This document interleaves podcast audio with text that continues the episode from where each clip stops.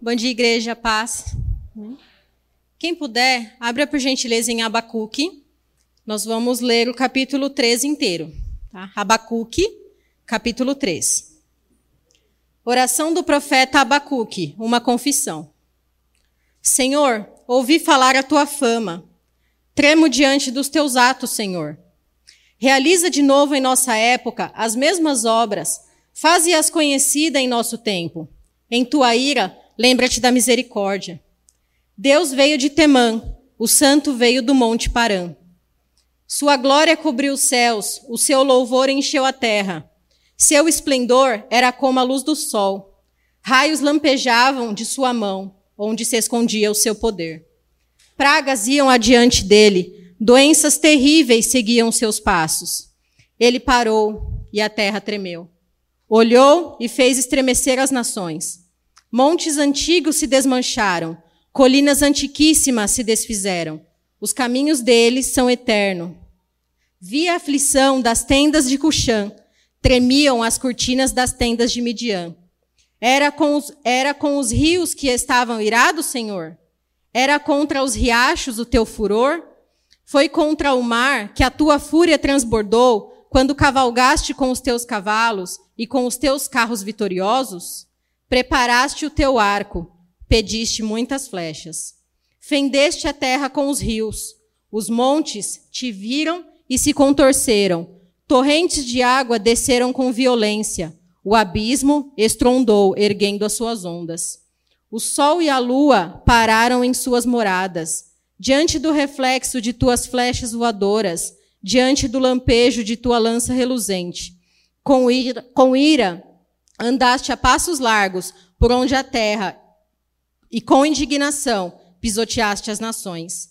Saíste para salvar o teu povo, para libertar o teu ungido. Esmagaste o líder da nação ímpia, Tu o desnudaste da cabeça aos pés. Com as suas próprias flechas lhe atravessaste a cabeça, quando os seus guerreiros saíram como um furacão para nos espalhar com maldoso prazer, como se estivessem prestes a devorar o necessitado em seu esconderijo. Pisaste o mar com teus cavalos, agitando as grandes águas. Ouvi isso, o meu íntimo estremeceu. Os meus lábios tremeram, os meus ossos desfaleceram, minhas pernas vacilavam. Tranquilo, esperarei o dia da desgraça, que virá sobre o povo, o povo que nos ataca. Mesmo não florescendo a figueira e não havendo uva nas videiras, mesmo falhando a safra de azeitonas e não havendo produção de alimento nas lavouras, nem ovelhas no curral, nem bois nos estábulos, nos estábulos, Ainda assim, eu exultarei no Senhor e me alegrarei no Deus da minha salvação. O Senhor, o soberano, é minha força. Ele faz os meus pés como os do servo, faz-me andar em lugares altos. Para o mestre de música, para os meus instrumentos de corda. Essa é a palavra do Senhor. Vamos orar mais uma vez? Pai, nos abençoa com a tua palavra. Que tenhamos hoje uma visão de ti. Que tenhamos hoje um encontro contigo. Mais do que conceitos elaborados, tenhamos um encontro pessoal com um Deus assombroso que tu és. E fala de maneira profunda, nos lembra o quanto precisamos ser esmagados pela tua glória. Nós oramos assim em nome do Senhor Jesus. Amém. Sergei Vasilevich Rachmaninov é um dos meus compositores da música clássica favorita, favoritos. Ah, descobri graças à influência da minha mãe, que é uma fã radical de música clássica. Não sou muito dado à música clássica, não. Normalmente o pessoal fala de música clássica para parecer intelectual. Eu gosto, mas não sou daqueles que morre por música clássica. Mas o Rachmaninoff, ele é um, um pianista virtuoso russo do final do século XIX. E desde a primeira vez que eu ouvi, eu consigo lembrar e, e, e consigo, talvez, memorar, quando ainda na infância eu ouvi pela primeira vez, naquele famoso LP na minha casa, ouvindo minha mãe lá, suas coleções de música clássica. Ela botou o Rachmaninoff para tocar e aquilo me tocou. Eu lembro que eu perguntei para minha mãe: que, que, que, que música é essa? Não sei dizer para você que idade eu tinha. Aí ela falou: meu filho, esse tinha um compositor russo. E eu lembro que eu gostei muito. E vira e mexe eu volto no Rachmaninoff. Talvez eu consiga dizer para você que sei de cor, talvez sei de cor, toda a obra de Rachmaninoff, de, depois de tantos anos ouvindo Rachmaninoff e tudo mais, se eu ouço uma parte da sua obra, eu sei dizer isso daqui é Rachmaninoff. E nesse processo de conhecer e me aprofundar, ou, enfim, ouvir, desfrutar da música do Rachmaninoff, num belo de um dia eu descobri, quando eu era um estudante no Seminário Teológico de Dallas, nos Estados Unidos, eu descobri que a, a nossa, o nosso seminário tinha uma, uma parceria com o, a chamada Dallas Symphony, né, que é o, o, a sala de, de sinfonia do, do, da, ali de Dallas, da cidade de Dallas, mais ou menos aquilo que é o teatro, a Casa São Paulo, a Sala São Paulo, o Teatro Municipal aqui em São Paulo. E aí descobri então que o seminário dava de graça ingressos para os alunos, para eles poderem ter um sábado de lazer, depois aquela vida lascada de estudando, mestrado e não sei o quê. Então eles davam de graça, você precisava simplesmente se inscrever para pegar o, o convite lá de graça e assistir a sinfonia. E descobri que eles estavam fazendo uma apresentação no Dallas Symphony, que era um concerto com várias peças de Rachmaninoff. Eu falei, ah, eu vou nesse negócio. Me planejei e cheguei lá tinha até que se arrumar, né? Porque quando a gente vai para a Sinfonia, Sala São Paulo, teatro se arruma, né? Aí me arrumei, falei, uau. E uma coisa, meus irmãos, é ouvir o Rachmaninoff no Spotify, em casa, enquanto você lava a louça ou lê um livro.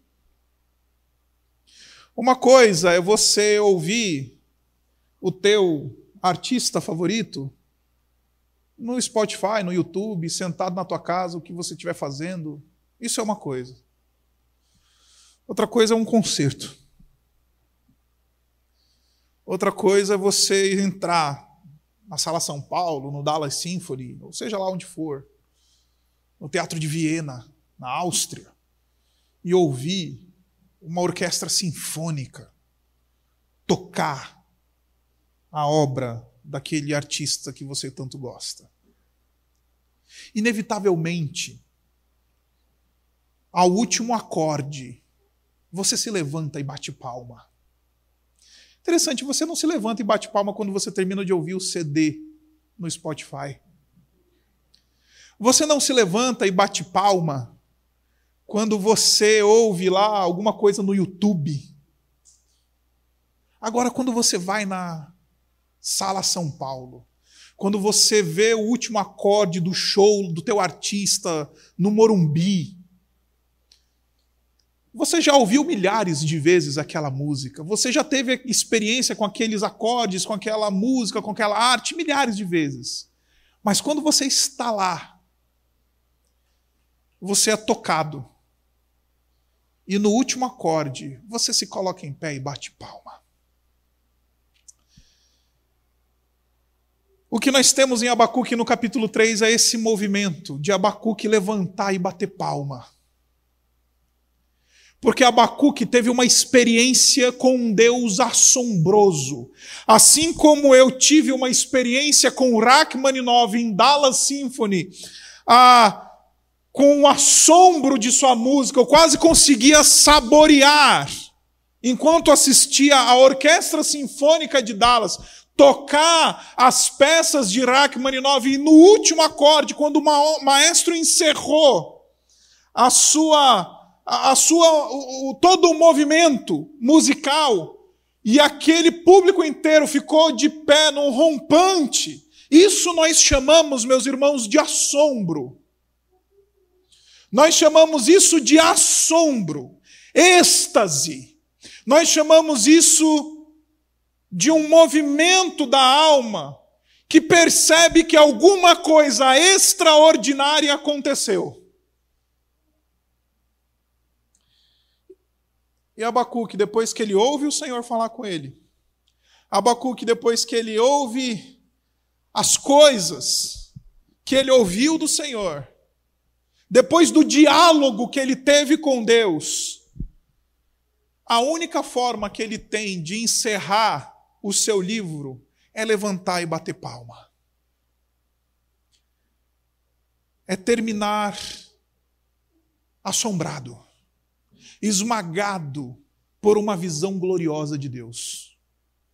Abacuque descobre que Deus ele é grande demais para caber na sua teologia. Deus ele é grande demais para caber nas suas preferências. Deus ele é grande demais para caber na sua cartilha batista. Deus ele é grande demais para caber no seu livro de teologia sistemática. Deus ele é grande demais para caber dentro das suas preconcepções acerca de Deus. E aí, quando ele tem um encontro com este Deus glorioso que transcende o nosso conhecimento, que transcende todas as coisas, que responde às nossas angústias de maneira completamente inesperada, ele termina levantando e batendo palma.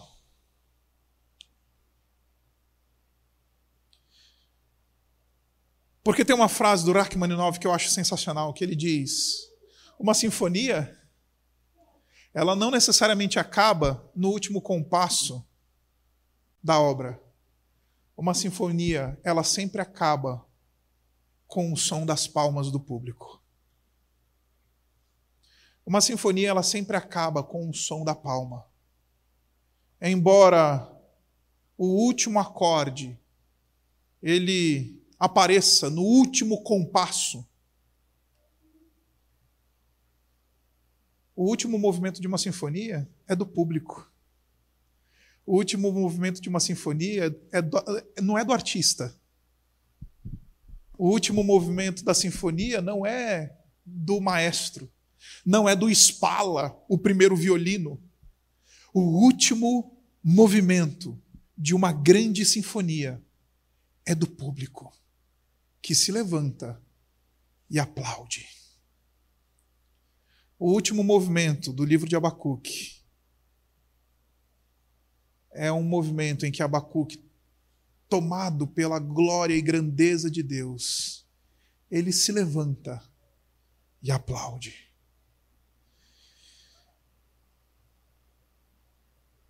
Esse capítulo que a gente acabou de ler, ele é uma oração. Na verdade, ele é um cântico. Se você der uma olhadinha na, no último versículo, ele diz assim: Para o mestre de música, para os meus instrumentos de cordas. Isso daqui era para ser cantado. Abacuque decidiu cantar. Depois que ele teve essa experiência com Deus, ele canta. Isso daqui é um salmo, é um hino.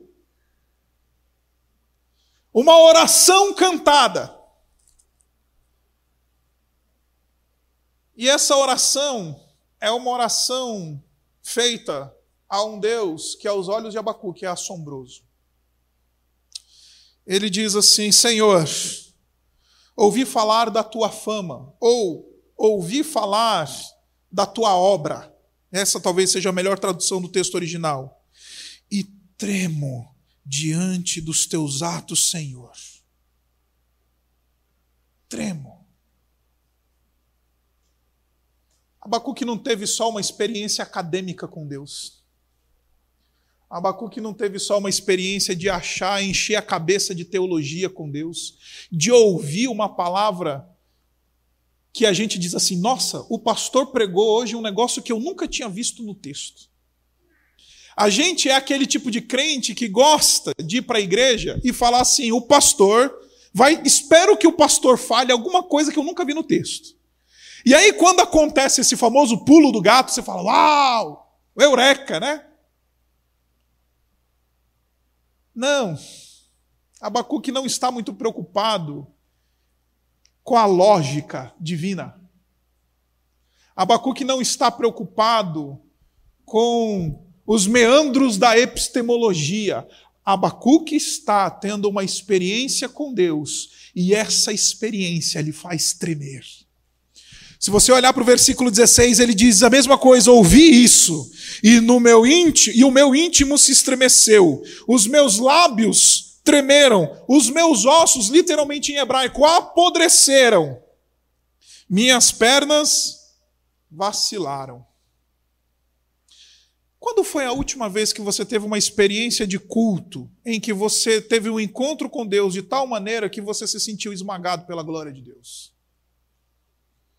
Eu vim dizer para você que se faz tempo que isso aconteceu, você precisa rever o seu cristianismo. Porque ter um encontro com Deus não é só sobre encher a cabeça de teologia. Ter um encontro com Deus é ter uma experiência com a glória que nos esmaga, que apodrece os nossos ossos, que faz a nossa perna vacilar diante de um Deus, de um Deus grande e assombroso. Um Deus grande e assombroso, ele sempre vai ser aplaudido, ele sempre vai ser adorado, ele sempre vai ser engrandecido, porque quem tem uma percepção de um Deus grande, ele termina de joelhos, falando: Louvado seja o teu nome, Senhor. Independente do que esteja acontecendo, eu tive uma visão de um Deus grande.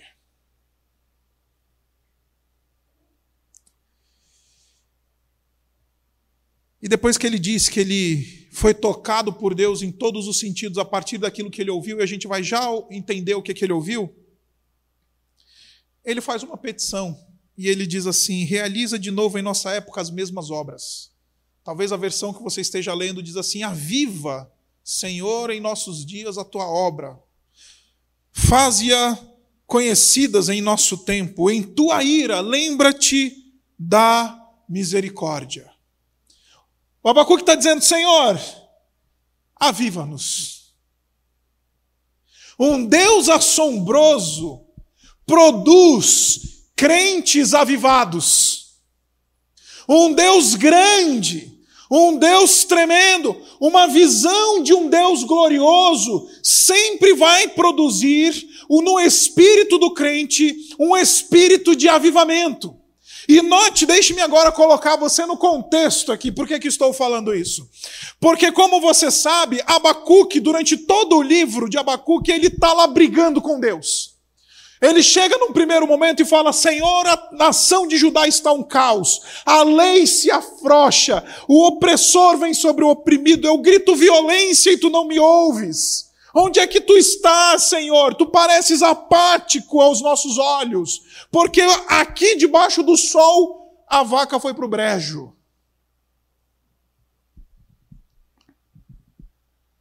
Aí Deus responde ao Abacuque e fala: Fica tranquilo, Abacuque.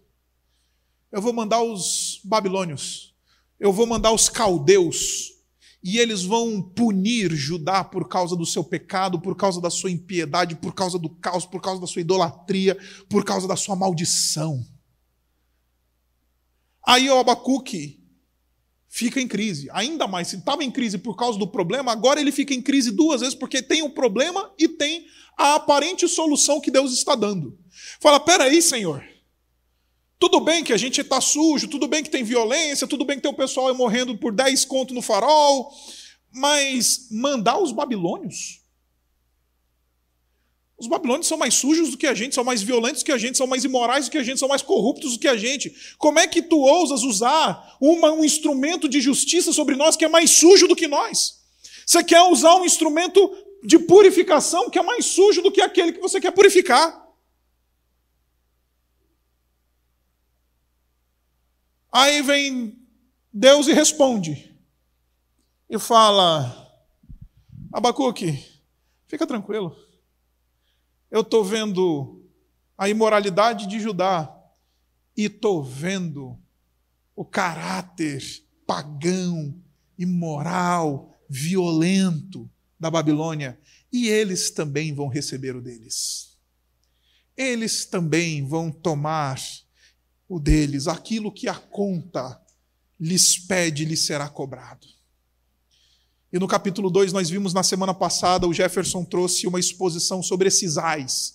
Ai do homem que constrói a, a, uma cidade com sangue. Ai do homem que tem dinheiro sujo e, e, e a, assume ou se enriquece a partir de meios espúrios. Ai daquele que coloca vinho na ira do seu próximo para que ele se embriague. Ai desses babilônios. Fica tranquilo, Abacuque no final das contas vai receber todo mundo o seu a sua porção e a sua conta. Porque todo mal vai ser julgado, todo mal vai ser tratado, todo mal vai ser vai encontrar a sua devida retribuição. Quer seja um homem espancado na porta do supermercado, quer seja aquele troco mal devolvido, o mal vai encontrar a sua retribuição de um Deus justo que não compactua com o mal. E aí Abacuque, depois que recebe essa visão, ele fala: Encontrei um Deus grande. Encontrei um Deus tremendo. Encontrei um Deus absoluto e o que me compete é ficar de pé e bater palma. E nesse movimento de ficar em pé e bater palma, ele diz: Aviva no Senhor. Pessoas que têm uma visão de um Deus grande, de um Deus assombroso, vão orar clamando por avivamento. Mas não esse avivamento gospel, maldito, vendido nos sites e nos eventos evangélicos desse país.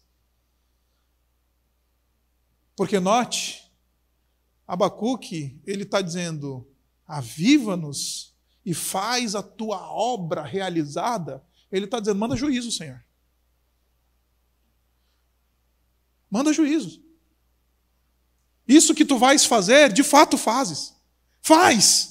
Isso que tu prometeste, que vai descer o juízo, que não vai ficar um em pé. Faz, Senhor, a tua obra, porque a tua obra, acima de qualquer coisa, ela é mais importante do que os nossos interesses. Faz, Senhor, a tua obra de justiça. Os avivados não são aqueles que, aqueles que pulam para Jesus, os avivados são aqueles que clamam por justiça. Os avivados são aqueles que têm grande, têm uma visão grande de Deus e tem um clamor constante por justiça. Faz, Senhor, a tua obra realizada novamente em nossos dias. Faz, Senhor, a justiça. Senhor, ainda que isso signifique que nós vamos pagar um preço caro e a nação ia pagar um preço caro, 70 anos no exílio. Faz a tua obra realizada, Senhor. Os avivados não são os que pulam para Jesus. Os avivados são os que clamam por justiça, têm fome e sede de justiça, porque serão satisfeitos. Bem-aventurados aqueles que têm fome e sede de justiça, porque eles serão satisfeitos, diz o Senhor Jesus.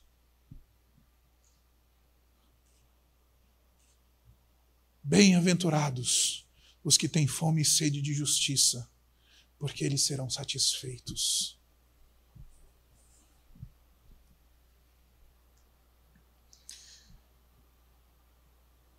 E aí então, ele começa dos versículos 3 ao versículo 15. Eu não tenho tempo para tratar cada um dos detalhes desse texto, mas Abacuque ele vai remontar a história de Israel de maneira poética. Ele vai falar da criação. Ele vai falar de quando Deus tirou o povo de Israel do Egito, por exemplo, quando ele diz assim que ah, diante dele vai a praga e a pestilência. Ele vai falar de coisas grandes, quando Deus aplaca reis na história e faz a sua vontade estabelecida. Mas depois que ele olha para a história de Israel, dos versículos 3 ao versículo 15, ele volta para dentro de si. E aqui eu quero gastar bastante tempo com isso. Ele volta para dentro de si e ele diz assim: Tranquilo, esperarei o dia da desgraça.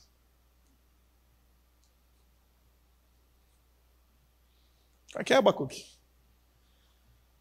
Tranquilo, esperarei o dia da desgraça que virá sobre o povo que nos ataca.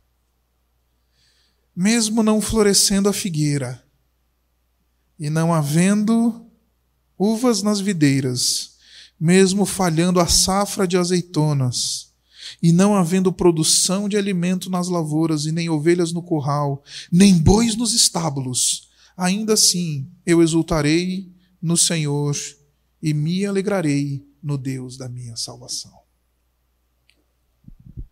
Eu não sei se você já ouviu falar do portfólio financeiro.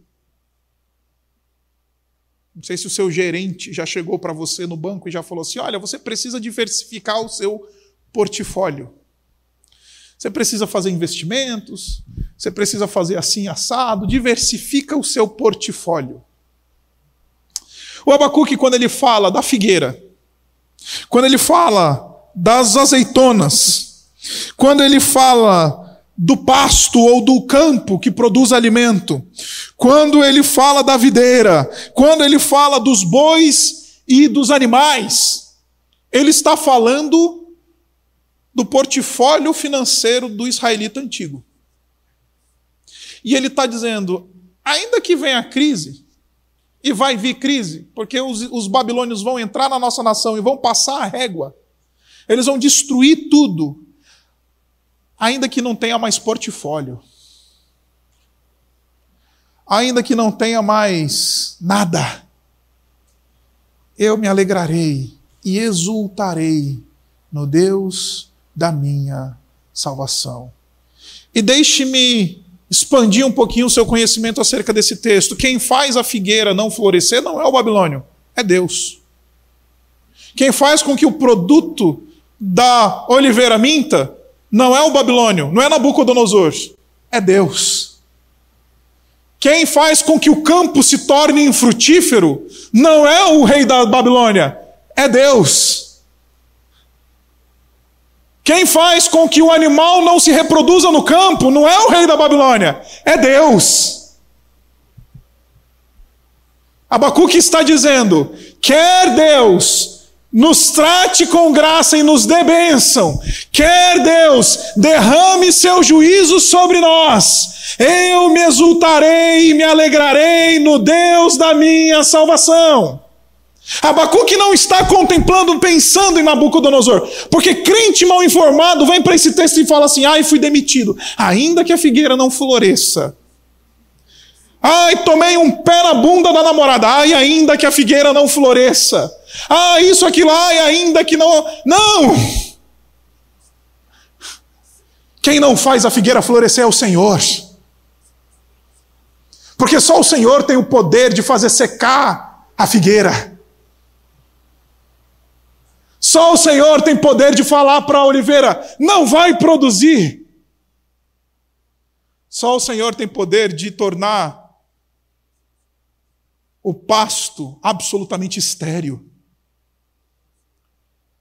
Aí Abacuque vem e diz: Este Deus grande, este Deus que controla todas as coisas, diante dele, eu levanto e bato palma. Ainda que a notícia seja ruim, ainda que a notícia seja boa, eu levanto e bato palma.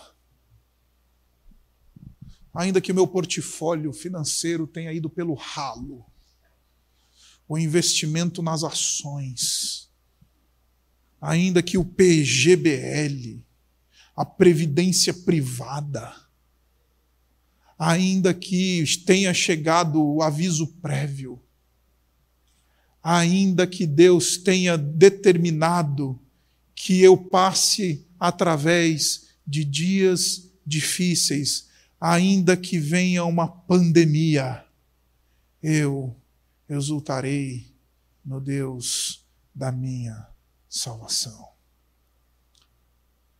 Porque os olhos de Abacuque não estão numa figueira que não floresce, os olhos de Abacuque estão num Deus assombroso. E o nosso problema, meus irmãos, é que a gente tem olhos nas nossas coisas. A gente olha para a figueira, a gente olha para a azeitona, a gente olha. E, de novo, temos que olhar. É o agricultor diligente que faz essas coisas produzirem. Não é errado se preocupar e correr atrás. Não estou pregando um evangelho tosco, de pobreza. Não, não é errado investir, produzir, gerar riqueza. Errado é estar com os olhos e colocar esperança nessas coisas. Abacuque está dizendo: ainda que o Senhor faça minguar todas essas coisas, a resposta dele é exultação. É levantar e bater palma. Porque os olhos de Abacuque não estão em figueiras, em bois, em cordeiros, em azeite, em grão que o, que o campo produz. Os olhos de Abacuque estão num Deus grande e assombroso. E meus irmãos, como eu disse para vocês, a gente tem essa mania de achar que a nossa experiência com Deus ela é meramente intelectual, especialmente nós reformados. A gente gosta de falar né, que a gente é teólogo. A gente gosta de falar que a gente sabe teologia, a gente gosta de falar que sabemos escrutinar as profundidades da teologia, da palavra de Deus e etc e tal. Mas isso é só uma parte da experiência cristã, isso não é um todo. Não adianta nada ter uma declaração de fé bonitinha no site da igreja, se a cada domingo não temos um encontro com um Deus assombroso que nos bota de ossos podres e nos diz: Louvado seja o teu nome, Senhor.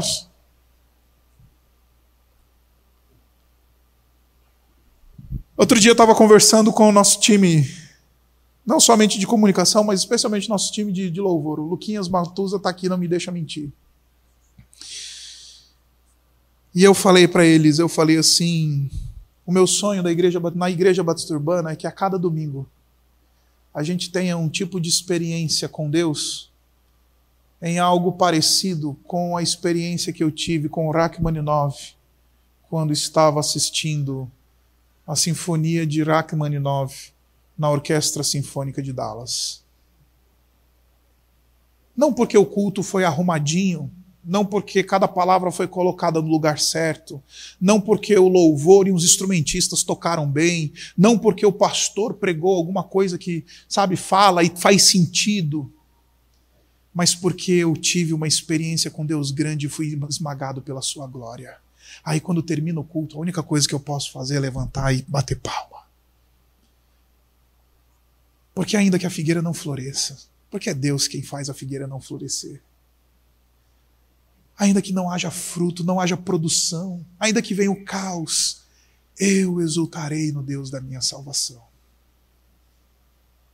Avivamento, então, meus irmãos, não é só clamar por justiça, mas aceitar, ser capaz de aceitar a boa vontade de Deus com espírito de louvor.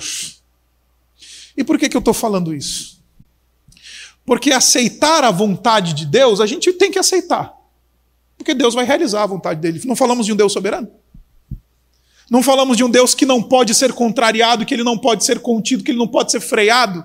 Nós não falamos de um Deus selvagem. O nosso Deus, ele vai realizar a vontade dele.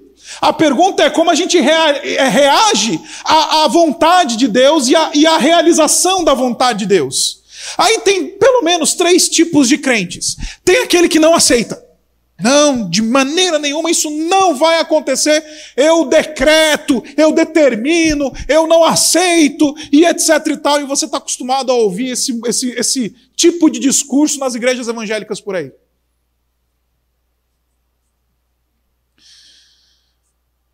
Recentemente estava eu assistindo uma celebração pela internet durante esse período de pandemia.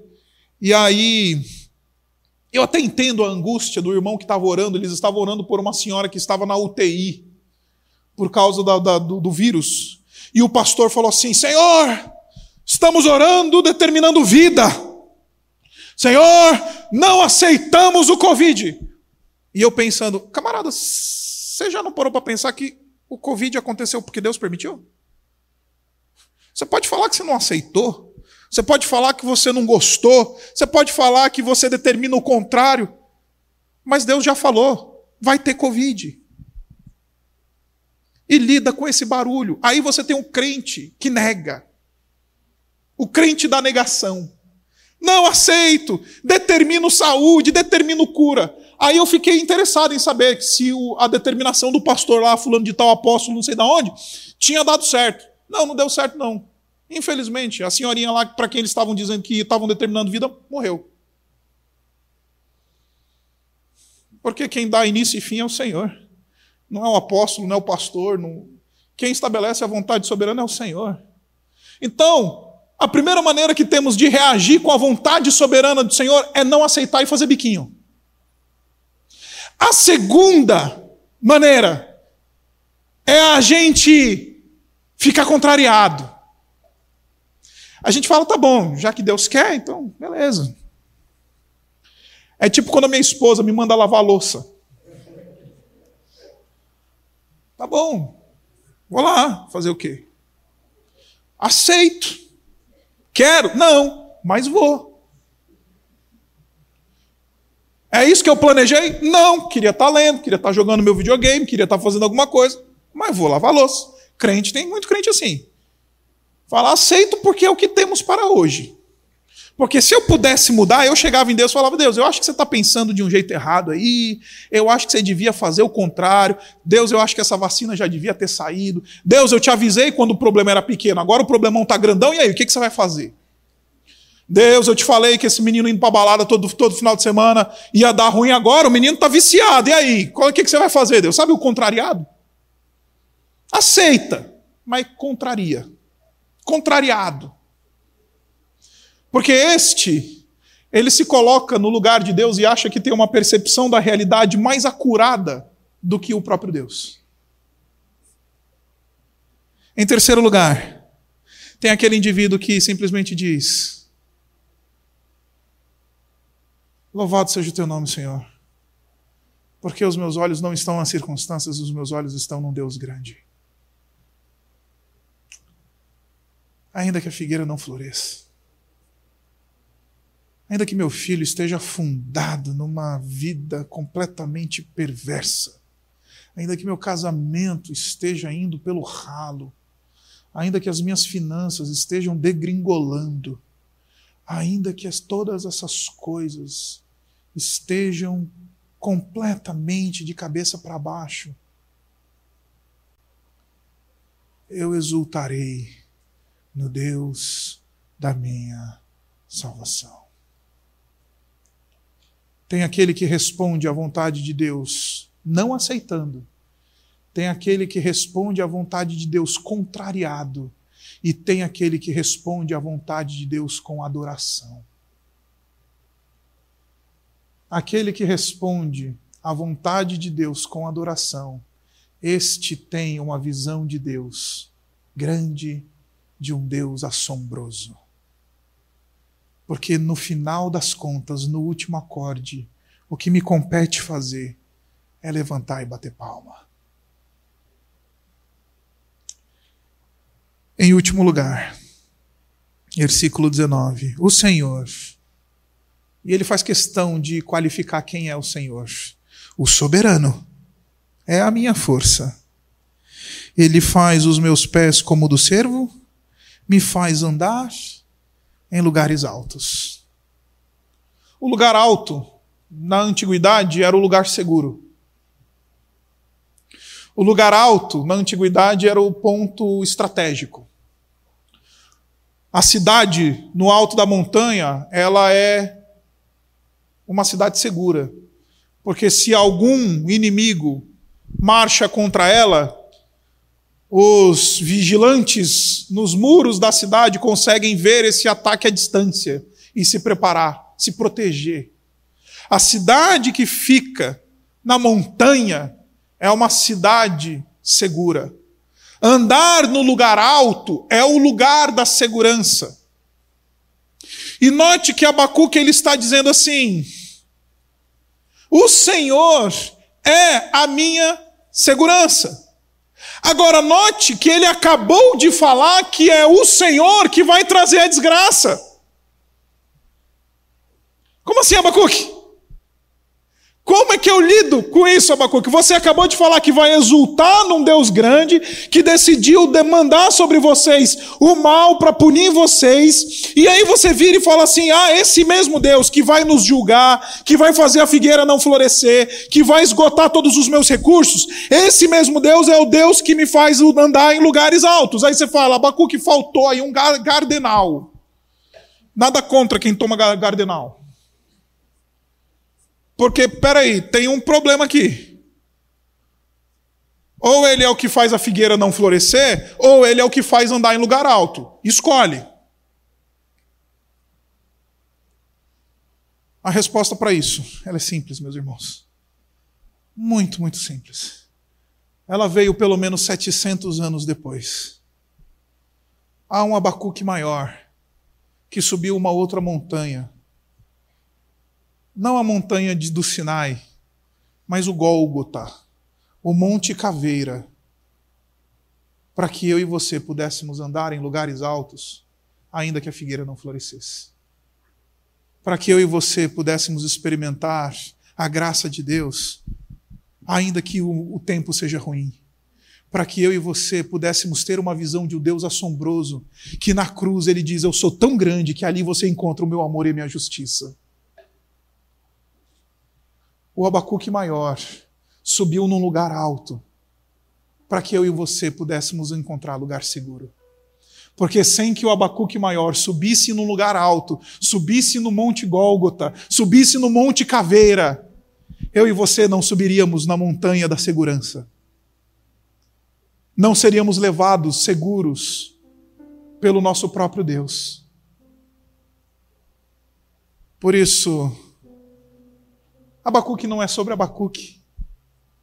Abacuque é sobre um Deus grande que trata o mal de maneira completa. Abacuque não é sobre o dilema de um profeta, é sobre um Deus que fala e responde os nossos dilemas existenciais e trata eles dizendo: Olha para mim e não olha para o problema, porque se você tiver os olhos em mim, acredite, você estará em lugar seguro.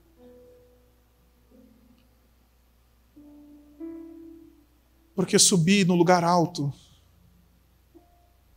não é subir uma montanha, é estar em Cristo Jesus. Porque ele já subiu o lugar alto. Ele ofereceu o seu sangue e o seu corpo. Ele experimentou a figueira não florescer. Pelo contrário, ele fez a figueira não florescer. Ele experimentou o mal que haveria de vir. Para que eu e você pudéssemos dizer: não importa o contexto, não importa onde estamos, não importa onde chegaremos, eu tenho um Deus grande e o que me compete fazer é ficar de pé e bater palma. Um Deus grande, ele provoca em nós essa reação. Um Deus assombroso, ele provoca em nós essa reação. Faz de nós indivíduos avivados que clamam por justiça. Faz de nós indivíduos que têm uma experiência com Deus para além da intelectualidade, de fato visceral e produz em nós uma confiança verdadeira, porque Ele já nos fez andar em lugares altos em Cristo Jesus.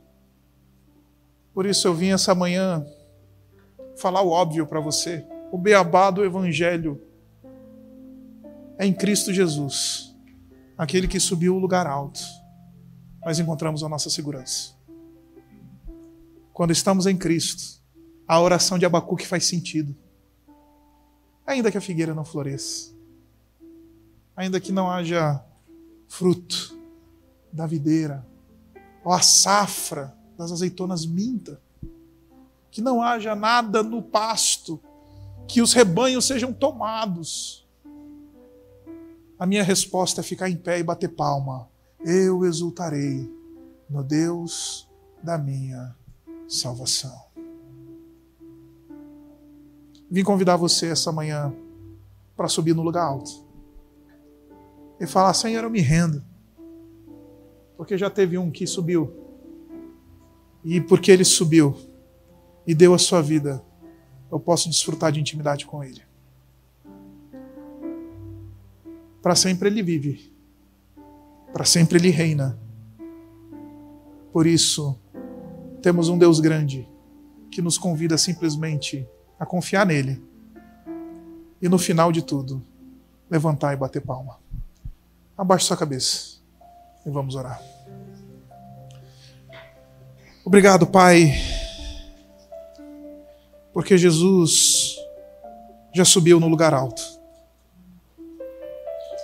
já recebeu a maldição, o juízo, a ira. Obrigado, porque ainda que a figueira não floresça, por causa de Jesus, podemos exultar num Deus grande, tremendo que temos. E Pai, nos dá essa manhã uma visão clara de quem Tu és. Que a Tua glória nos encha, enche esse lugar. Queremos ser esmagados pela Tua glória. Convém a nós sermos tratados, convém a nós sermos operados pelo teu espírito. E convém a nós reagir ao Deus assombroso que temos com louvor e adoração. Nós oramos no nome dele. Amém.